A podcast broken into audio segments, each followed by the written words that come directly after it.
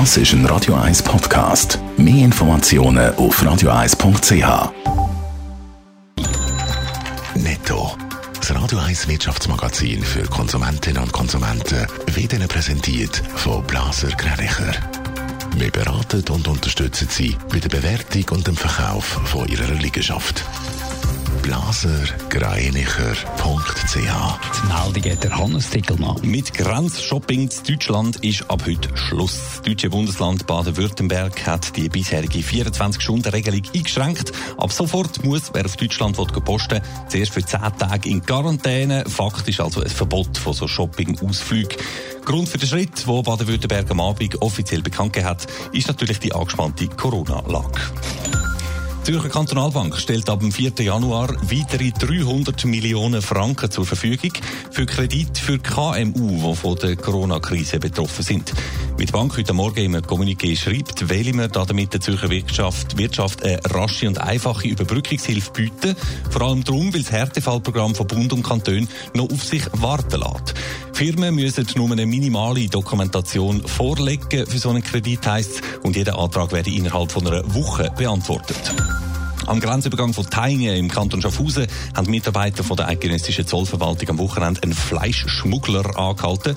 Der 23-jährige Schweizer hat in seinem Auto über 400 Kilo Rindfleisch gehabt und gut 200 Kilo Wurstwaren unverzollt und auch ohne die notwendige Bewilligung vom Bund. Zu den geschuldeten Abgaben von ca. 10.000 Franken und laut Mitteilung von der Zollverwaltung jetzt auch noch ein Bus von mehreren Tausend Franken. Das war wahrscheinlich kein Bedarf gewesen. Ja, hey, grossen Hunger gehabt. Ja, ja.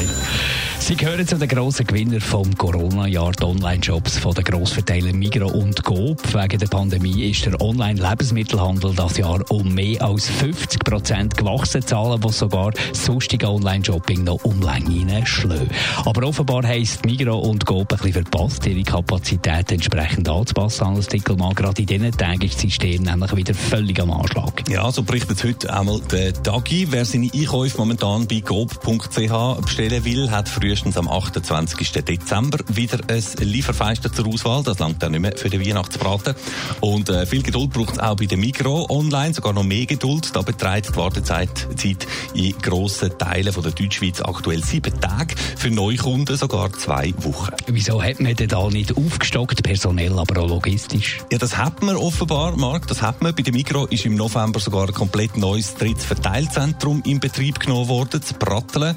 Und äh, in der Logistik hat man über 300 neue Mitarbeiter eingestellt. Und äh, Coop Home Delivery da, äh, hat seine Lieferzeitfenster deutlich ausdehnt. Trotzdem hat das alles aber offenbar nicht gelangt für halt so Spitzenzeiten, wie wir es jetzt wieder haben, mit Gastro-Lockdown, Laden, Sperrstunde am 7. Abend und auch noch mit den bevorstehenden Festtagen. Aber zum Glück gibt es ja auch Alternativen zu dieser Heimlieferung.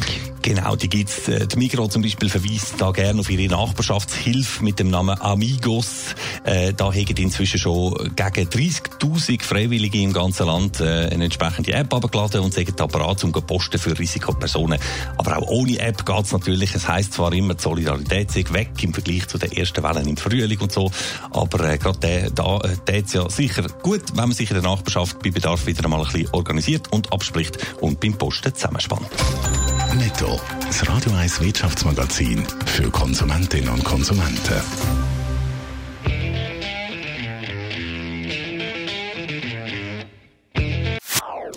Das ist ein Radio 1 Podcast. Mehr Informationen auf radio1.ch.